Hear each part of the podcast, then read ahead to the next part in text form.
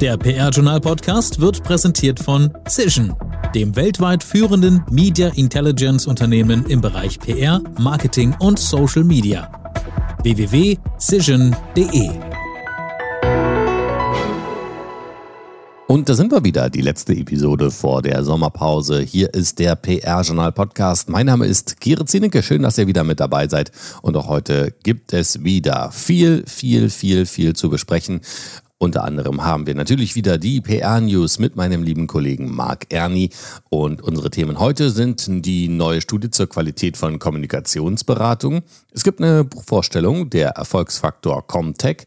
CEO-Reden sind auch ein Thema bei uns. Die werden genauer unter die Lupe genommen. Und wir haben das Thema Urlaubsdilemma. Drei von vier PR-Profis sind erreichbar. Mehr dazu dann später. Jetzt erst einmal die PR-News mit Marc. Bitte, Marc. PR News. Hallo und wir starten wie immer wieder direkt durch mit einigen wichtigen Meldungen aus dem vergangenen Monat. Franka Schuster spricht für Bubble.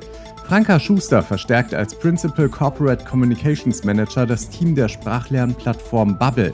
Seit Mitte Mai verantwortet sie die Unternehmenskommunikation des Unternehmens mit Büros in Berlin und New York.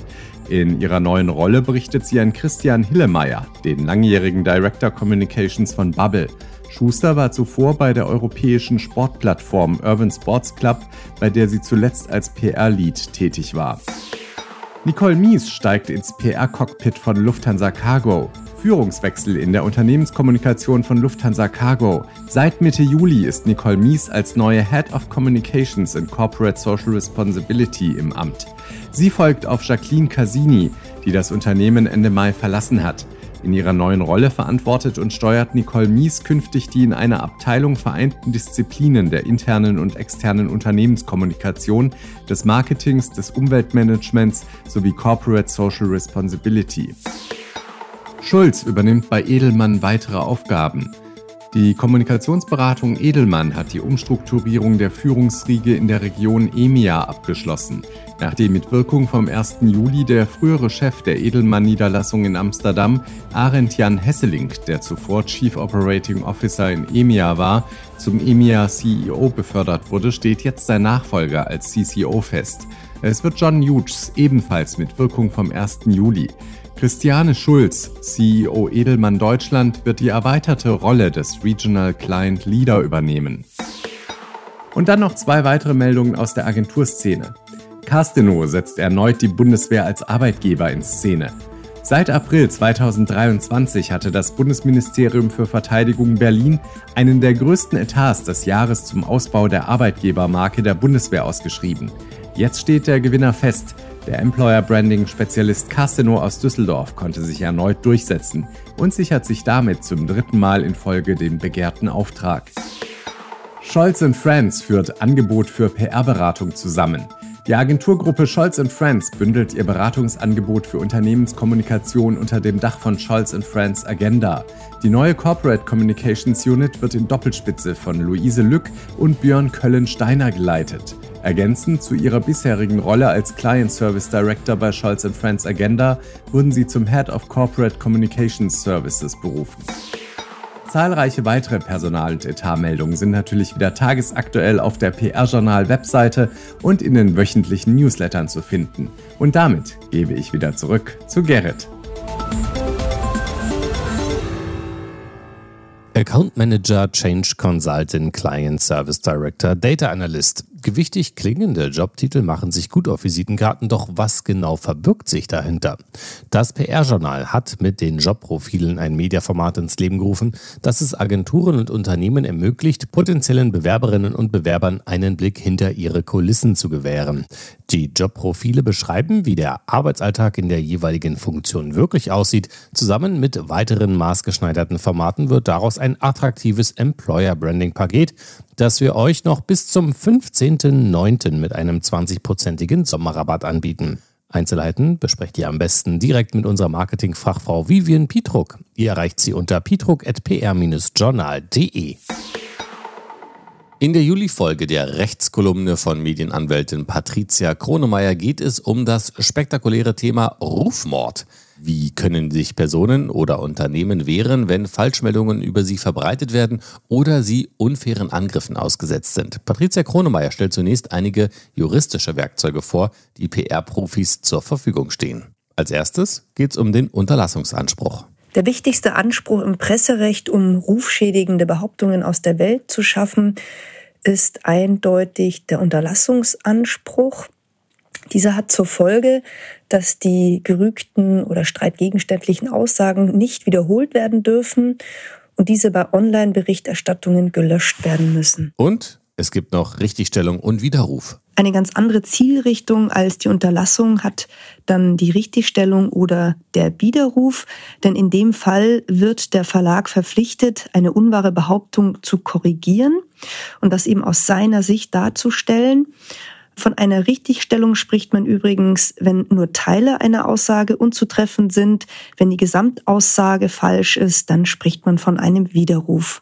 Eine weitere Möglichkeit ist Gegendarstellung als schärfstes Mittel. Ja, und schließlich kann der Betroffene auch noch eine Gegendarstellung verlangen. Das soll dem Recht auf Waffengleichheit Ausdruck verleihen, indem die betroffene Person die Möglichkeit erhalten soll, eine unwahre Tatsachenbehauptung aus seiner Sicht in zutreffender Weise darzustellen. Soweit die Instrumente, die Betroffenen zur Verfügung stehen. Und was ist jetzt genau zu beachten bei rufschädigenden Behauptungen und bei gewünschten Berichtigungen? Bei rufschädigenden Behauptungen würde ich stets empfehlen, Unterlassungsansprüche geltend zu machen.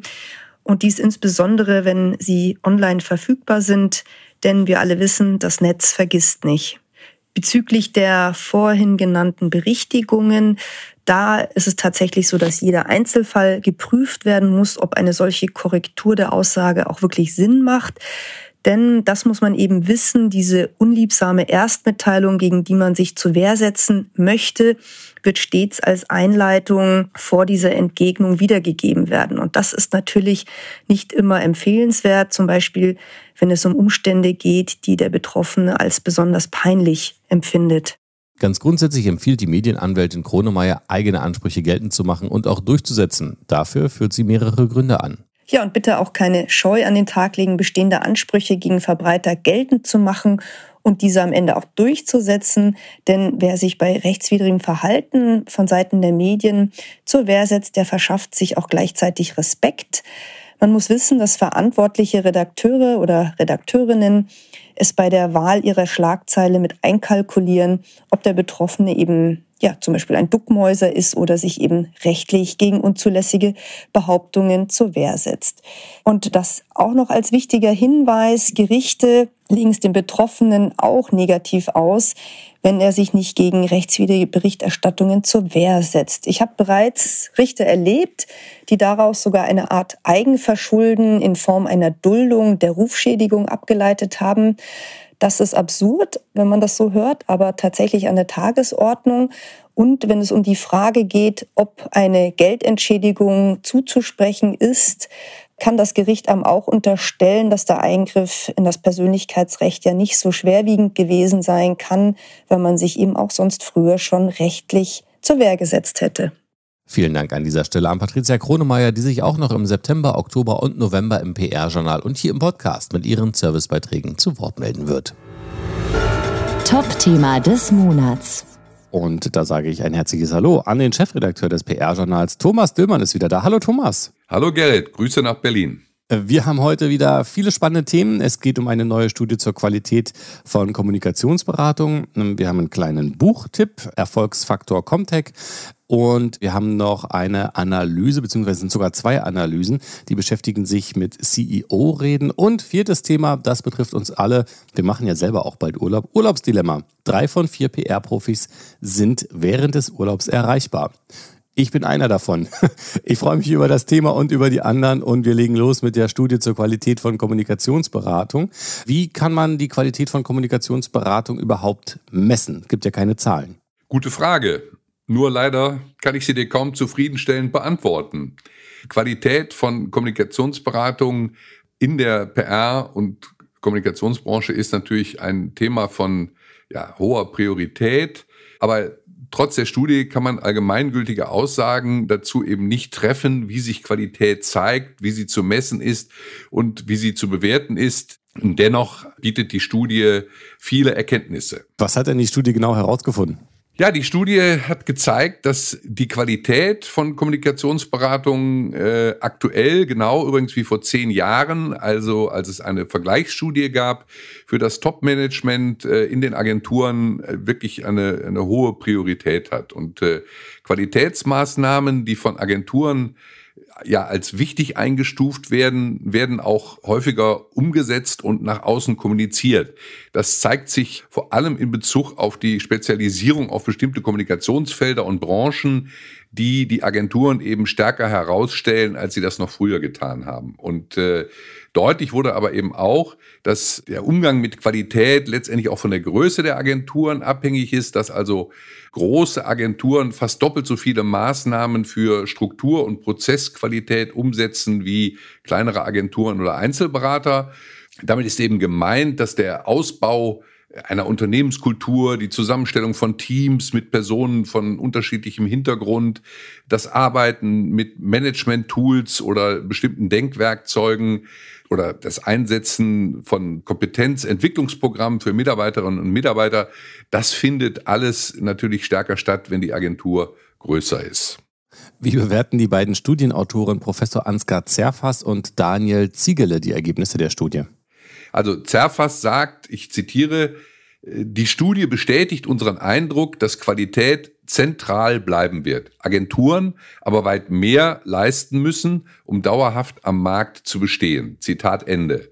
Und Ziegele erklärte, Agenturen sollten die Qualitätssicherung künftig strategischer planen und sich hinsichtlich der Qualitätssicherung breiter aufstellen. Also bei Großagenturen, wie vorhin angedeutet, sehe man diese Tendenz schon heute. Also kann man ein eindeutiges Fazit ziehen? Ich denke schon. Ich denke, dass die Studie klar gezeigt hat, dass das Beratungsgeschäft ein People-Business bleibt. Die Studie macht ganz deutlich, dass für die Qualitätsbeurteilung insgesamt die Eigenschaften eines Beraters wichtiger sind als die Merkmale einer Agentur. Also übersetzt heißt das für mich, die Agentur, ganz unabhängig von ihrer Größe, kann machen, was sie will. Wenn die Beraterpersönlichkeit nicht passt, dann hat sie ein Qualitätsproblem. Und darüber hinaus lässt sich eben auch sagen, dass der Qualitätsanspruch in allen Kommunikationsberatungen sehr ausgeprägt ist. Und welche Qualitätsfaktoren in welcher Quantität kommuniziert werden, das ist stark abhängig von der Größe einer Agentur. Das sind die Dinge, die ich daraus gelesen habe. Und ich möchte noch hinzufügen, dass unser Gespräch hier natürlich die Ergebnisse jetzt ganz arg zusammenrafft. Deswegen empfehle ich äh, wirklich einen Blick in die Einzelergebnisse. Da finden Agenturen viele Anhaltspunkte dafür, äh, was sie tun oder auch verändern müssen. Und ja, wir sind froh, dass wir äh, mitwirken konnten, denn äh, die Studie der Uni Leipzig ist mit Unterstützung des PR-Journals zustande gekommen. Und ja, es hat uns viel Spaß gemacht und wir hoffen, dass der Markt von diesen Ergebnissen auch profitieren wird. Ja, Danke dafür schon mal und unbedingt einmal auf pr-journal.de klicken. Dort gibt es nämlich auch den Link zur Studie und viel mehr Infos, als wir das hier gerade, wie du schon sagtest, zusammengefasst sagen konnten. Thema Nummer zwei. Das ist ein bisschen ungewöhnlicher für uns. Ich weiß gar nicht, ob wir das schon mal in dem Podcast hatten, aber es geht um ein neues Buch Erfolgsfaktor Comtech, herausgegeben von Thomas Mickeleit und Jörg Fortmann und erschienen bei Springer Gabler. Es wurde Anfang Juli bei einem virtuellen Launch-Event vorgestellt. Thomas, warum reden wir jetzt hier über dieses Buch? Naja, das liegt vor allen Dingen am Thema Comtech, denn ähm, dieses Thema hat in den letzten Jahren reichlich Aufwind bekommen und äh, nicht ganz unbeteiligt daran ist eben die AG Comtech, die Arbeitsgemeinschaft Comtech, die eben im Sommer 21 schon unter dem Dach des Instituts für Management und Wirtschaftsforschung IMWF ins Leben gerufen wurde. Also da ist Jörg Fortmann maßgeblich beteiligt und Thomas Mickeleit. Und diese Arbeitsgruppe besteht inzwischen aus mehr als 350 Mitgliedern, die eben sich speziell um das Thema datengestützte PR und Kommunikation kümmern und es eben für deutlich wichtiger halten, als das noch vor einigen Jahren der Fall war. Und jetzt haben eben einige Mitglieder der Arbeitsgruppe auch als Autoren Beiträge zu diesem Buch geliefert. Es ist also im weitesten Sinne ein Gemeinschaftsprojekt. Äh, das wollen wir hier vorstellen, weil es schon, denke ich, eine gewisse Relevanz für den Markt hat. Das Buch beschreibt also, wie Kommunikationsabteilungen ihre Prozesse digitalisieren können, um auch in Zukunft erfolgreich zur Wertschöpfung ihrer Unternehmen beitragen zu können. Genau. Und die, die über 30 Autorinnen und Autoren sind, wie gesagt, Mitglieder dieser AG Comtech und auch Branchenexperten, die eben gemeinsam jetzt mit einigen Wissenschaftlern einen grundlegenden Einblick in das Thema geben. Wir wollen Markttransparenz schaffen, Umsetzungsstrategien schildern und ja, ihre Erfahrungen eben mit konkreten IT- und Kommunikationsprojekten beschreiben. Und dazu hast du uns auch ein bisschen was mitgebracht. Hören wir mal rein. Klaus Treichel, der war viele Jahre Sprecher von ABB in Deutschland und jetzt Inhaber der Klaus Treichel Kommunikationsberatung. Jetzt hilft uns die Digitalisierung, jetzt hilft uns Comtech, Stakeholder Journeys zu bauen. Comtech ist der Motor hinter der Entwicklung, Zielgruppen auch immer spitzer zu erreichen. Das finde ich ist wirklich ein großer Vorteil. Und wichtige Teile der Zielgruppen, wichtige Anspruchsgruppen werden durch datengesteuerte Kampagnen eben nicht nur auf Produkte und auch auf Positionen aufmerksam. Stakeholder werden in diesen Kampagnen auch zum Handeln motiviert und sie zeigen am Ende einer idealen Stakeholder Journey auch ihre Verbundenheit.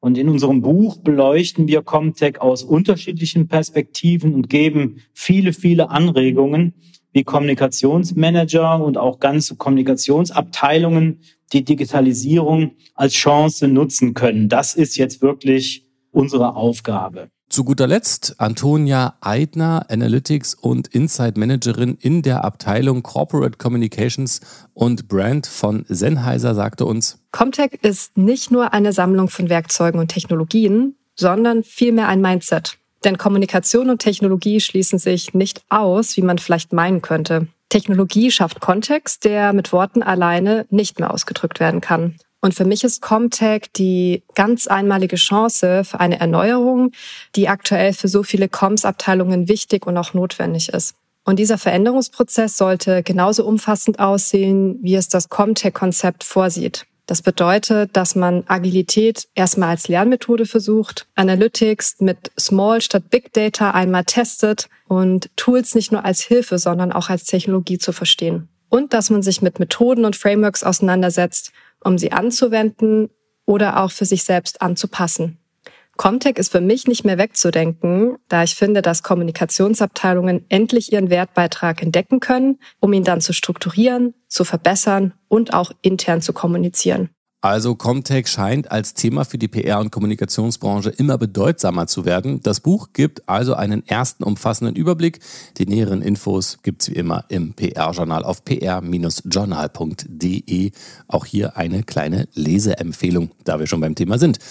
Nummer drei sind wir jetzt. Unser drittes Thema kommt. Es geht um zwei Analysen, die sich genauer mit CEO-Reden auseinandergesetzt haben. CEO-Reden bei Hauptversammlungen der DAX-Unternehmen werden Jahr für Jahr kritischen Analysen unterzogen. Bereits seit elf Jahren gibt es den Verständlichkeitsindex der Universität Stuttgart-Hohenheim und seit 2014 das Ranking der überzeugendsten Redner, das vom Verband der Redenschreiber deutscher Sprache Königswinter erstellt wird. Beinahe zeitlich wurden jetzt anhand von unterschiedlichen Kriterien die besten Redner ermittelt.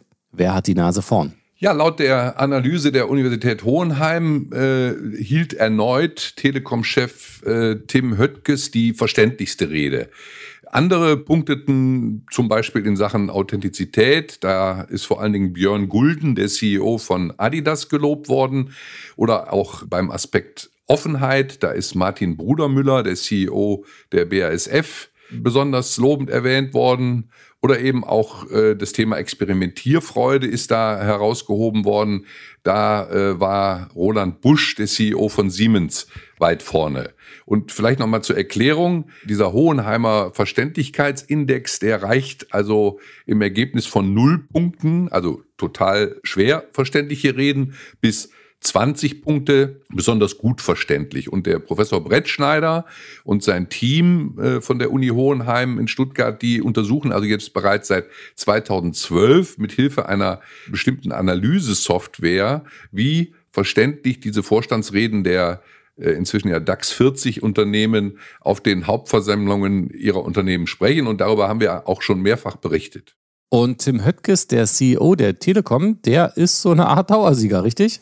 Ja, äh, er erhielt immerhin 19,9 Punkte. Also er hat absolut die auch formal verständlichste Rede gehalten. Auf Platz zwei folgt dann der Vorstandsvorsitzende der Deutschen Börse, Theodor Weimer, mit 18,8 Punkten. Und auf dem dritten Platz befindet sich dann Rolf Buch mit 18,6 Punkten, bietet der äh, Vonovia CEO ebenfalls eine sehr verständliche Rede.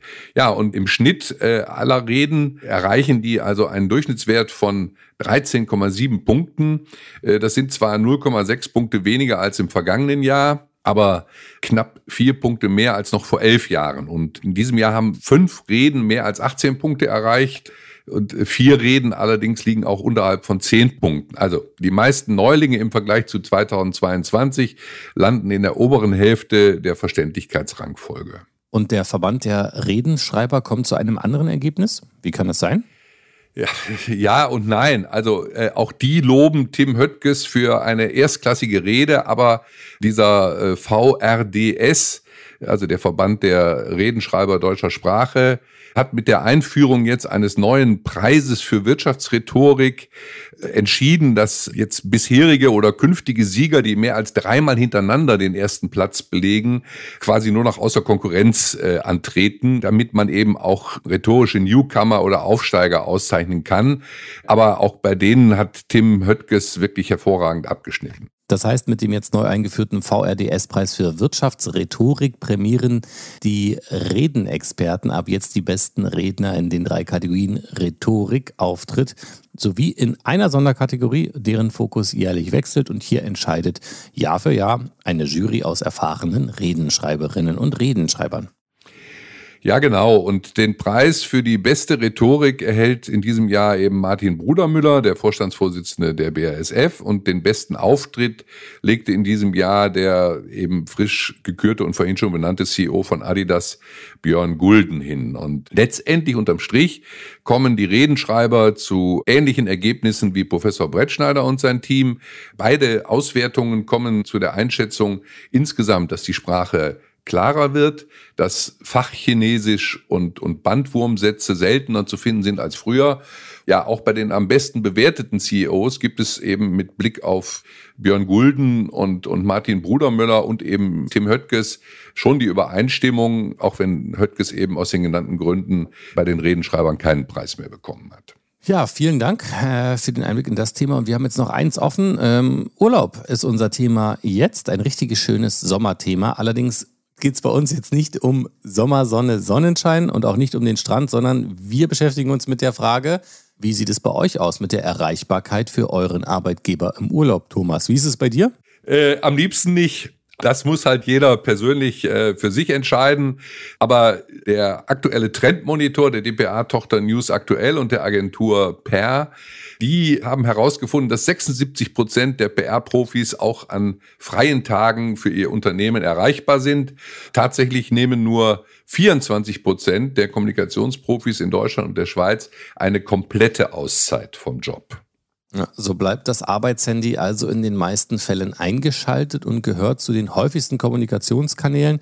Fast die Hälfte der Befragten, 48 ähm, Prozent, gibt an, dass sie via SMS, WhatsApp oder andere Messenger-Dienste für ihr Unternehmen erreichbar sind. Immerhin 39 Prozent antworten auf E-Mails, 38 Prozent gehen sogar ans Telefon. Wir möchten jetzt von euch wissen, wie ihr das handhabt. Das PR-Journal startet dazu auf seinem neuen Instagram-Kanal eine Befragung dazu. Also einfach dem PR-Journal bei Instagram mal folgen und an der Befragung teilnehmen. Ja, wir würden uns freuen, denn unser neuer Auftritt bei Instagram bietet unseren Hörerinnen und Hörern verschiedene Anknüpfungspunkte und äh, einfach mal vorbeischauen, von dort aus auf Entdeckungsreise durch die PR-Welt gehen und an der kleinen Befragung teilnehmen. Das würde uns freuen. Ja, vielen Dank, Thomas, und unbedingt ähm, bei der Befragung mitmachen. Ich freue mich auch schon. Ich denke dann mal in der äh, September-Ausgabe auf ein spannendes Ergebnis dazu. Ich bin auch gespannt. Danke.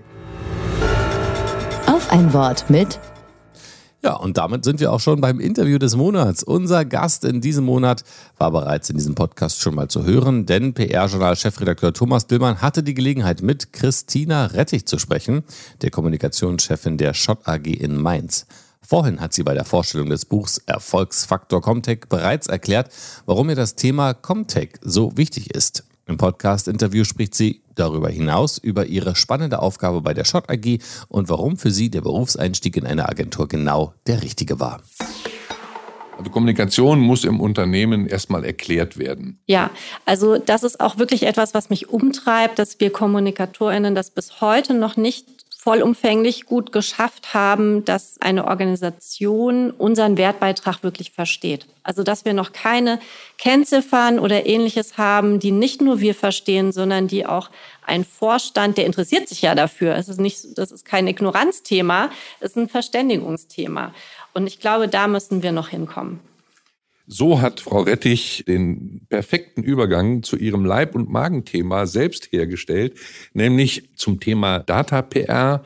Denn Christina Rettich arbeitet, seit es die AG Comtech gibt seit Anfang des Jahres 2022. Die Comtech AG ist ja ein Konstrukt, das unter dem Dach des Instituts für Management und Wirtschaftsforschung von Jörg Fortmann und Thomas Mickeleit gegründet worden ist, die eben äh, das Thema Data PR auf die Agenda gesetzt haben und interessierte Kommunikatorinnen und Kommunikatoren um sich geschart haben. Und da ist Frau Rettich eine der Mitmacherinnen der ersten Stunde. Warum ist das für Sie so ein Thema?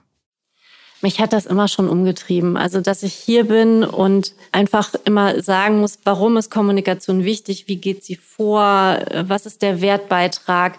Das hat mich schon seit Jahren beschäftigt. Und ich habe ja dann zufällig, genau als dieser Aufruf kam von Thomas Mickeleit, er und Jörg Fortmann möchten das gerne gründen und suchen Mitstreiter, hatte ich mich an der Universität eingeschrieben für eine Doktorarbeit zu genau diesem Thema. Und dann passte das einfach zusammen, weil ich dann dachte, gut, da gibt es noch weitere Interessierte und gemeinsam können wir da äh, mehr bewegen. Ja, das war der ausschlaggebende Grund. Also um das nochmal genauer zu präzisieren, Christina Rettich hat auch schon mal in einem früheren Interview im PR-Journal gesagt, mit Hilfe von Data PR können wir erfahren, wie Content performt, welche Formate gut laufen und welche nicht. Datengetrieben argumentieren zu können, ist eine der größten Leistungen von Comtech. Und jetzt müssen wir nur noch den Wertbeitrag monetär quantifizieren, dann haben wir viel erreicht. Wie weit sind Sie denn da hier bei Schott? Das Monetäre fehlt noch, aber an dem vorherigen Punkt, da sind wir dran. Und wo uns das wunderbar hilft, ist, dass wir wegkommen von diesen, ich nenne das immer Geschmacksdebatten. Also man kennt das ja, man zeigt ein Kommunikationskonzept, ähnlich auch beim Marketing, und dann gucken fünf Leute drauf und es gibt sechs bis acht verschiedene Meinungen dazu, was besser gefällt oder was jemand meint, das könnte besser funktionieren. Und da sind wir viel weiter heute, indem wir sagen können, wir gucken uns die Daten an. Lasst uns doch in vergangene Daten schauen, welche Content-Formate gehen, welche Interviewpartner und Themen gehen und gehen vielleicht auch nicht. Und dann die Entscheidung davon abzuleiten. Folgt man damit nicht immer nur dem Mainstream? Ist es dadurch nicht vielleicht auch sogar viel schwieriger, mal ein Thema zu setzen, was aus der Reihe fällt, was vielleicht dadurch alleine schon besondere Aufmerksamkeit auf sich zieht? Also die Frage stelle ich mir immer wieder, wenn ich mit äh, Kommunikatorinnen und Kommunikatoren aus der Branche über dieses Thema rede, dass das Datengestützte doch eigentlich sozusagen nur dem Mainstream folgt. Nicht, wenn ich es als Social Listening begreife. Also wenn ich mir anschaue, was sind aufkommende Themen, wenn ich natürlich dahin gehe, wo die Bubble schon sehr groß ist, sich alle dran beteiligen, dann ist das irgendwann ein Hygieneeffekt, also im Sinne von, ich kann damit keinen positiven Effekt mehr erzielen, ich falle eher negativ auf, wenn ich es nicht besetze, das Thema. Nachhaltigkeit hat gerade so den Touch, sich dorthin zu entwickeln. Aber dann mit guten Social Listening Tools zu schauen, welche neuen Themen kommen auf, damit könnte man dem begegnen. Ich sage nicht, dass wir bei Shots schon so weit sind, aber das ist auf jeden Fall was, was wir auf der Agenda haben. Äh, welche Rolle spielen Sie bei der AG Comtech? Was machen Sie dort genau? Wie sieht da die Mitarbeit aus, um das auch nochmal zu erklären für die Interessierten, die das noch nicht kennen? Also die AG Comtech kann ich jedem ans Herz legen. Das ist eine tolle Gemeinschaft äh, von Kommunikatoren und Kommunikatorinnen, die einfach ja eine Leidenschaft haben für datengestützte Kommunikation und uns da als Profession auch voranbringen wollen. Ich bin da im Leitungskreis tätig, war ähm, anfangs beim Thema KPIs und Reporting, also um Kennziffern für Kommunikation herauszufinden, habe ich mit Antonia Eitner und Oliver Lünker dort sehr eng zusammengearbeitet. Und mittlerweile leiten Oliver und ich das Cluster Organisation. Also wie sieht eine Organisation der Zukunft aus für datengestützte Kommunikation? Und da können Interessierte noch mitwirken und sich anmelden und einsteigen. Immer, immer. Wir freuen uns, äh, gerade bevor dieses Interview angefangen hat, eine neue Anfrage weitergeleitet bekommen und denjenigen begrüßt und ähm, ja auch schon positives Feedback bekommen. Von daher freuen wir uns immer noch mal über mehr Anmeldungen. Das vollständige Interview des Monats, das gibt es wie immer am kommenden Montag, 31. Juli, in seiner vollen Länge zu hören. Ab Freitag, da könnt ihr übrigens außerdem schon die ersten schriftlichen Auszüge aus dem Interview auf der PR-Journal-Webseite nachlesen. Karrieresprungbrett. Und wie immer gibt es jetzt noch ein paar Jobs. Die Bausparkasse Schwäbisch Hall gehört zu den führenden Anbietern von Baufinanzierungen in Deutschland und am gleichnamigen Ort sucht sie eine Referentin für Kommunikation, teilweise auch im Remote, auch Teilzeit ist möglich. Die inhabergeführte PR- und Kommunikationsagentur Althaller Communication sucht für ihren Sitz in München-Schwabing einen Volontär PR und Kommunikation. Und die Deutsche Glasfaser Unternehmensgruppe sucht einen Referenten für die interne Kommunikation für flexibles Arbeiten in Düsseldorf. Unbefristet, Vollzeit oder Teilzeit, je nachdem, wie ihr es wünscht. Alle Angebote gelten für männlich, weiblich, divers und es gibt noch viel, viel mehr. Einfach mal reinklicken auf jobs.pr-journal.de. Und bevor wir jetzt am Ende sind, gibt es noch etwas Werbung in eigener Sache. Meinungsstärke hebt sich ab. Um sich in der Branche Gehör zu verschaffen, müsst ihr laut sein und wir bieten dafür die Plattform. Ganz neu habt ihr jetzt die Möglichkeit, eine Auswahl unserer bewährten Formate als Opinion Leader Must-Have in einem Paket zu erwerben. Das Opinion Leader Package. Es ist abgestimmt auf die Bedürfnisse und Anforderungen der Kundinnen und Kunden, um gehört und gesehen zu werden. Und als Bonbon gibt's bei der Buchung bis zum 15.09. unsere 20% Sommerrabatt obendrauf. Einzelheiten verrät wie immer Vivian Pietruck unter pietruck.pr-journal.de. Und damit sind wir auch schon am Ende. Denkt dran, nicht vergessen, Sommerpause, die gibt es auch bei uns. Wir hören uns erst wieder am 28. September. Bis dahin, bleibt alle gesund und habt einen schönen, schönen Urlaub. Der PR-Journal-Podcast wurde präsentiert von Cision dem weltweit führenden Media Intelligence Unternehmen im Bereich PR, Marketing und Social Media. www.cision.de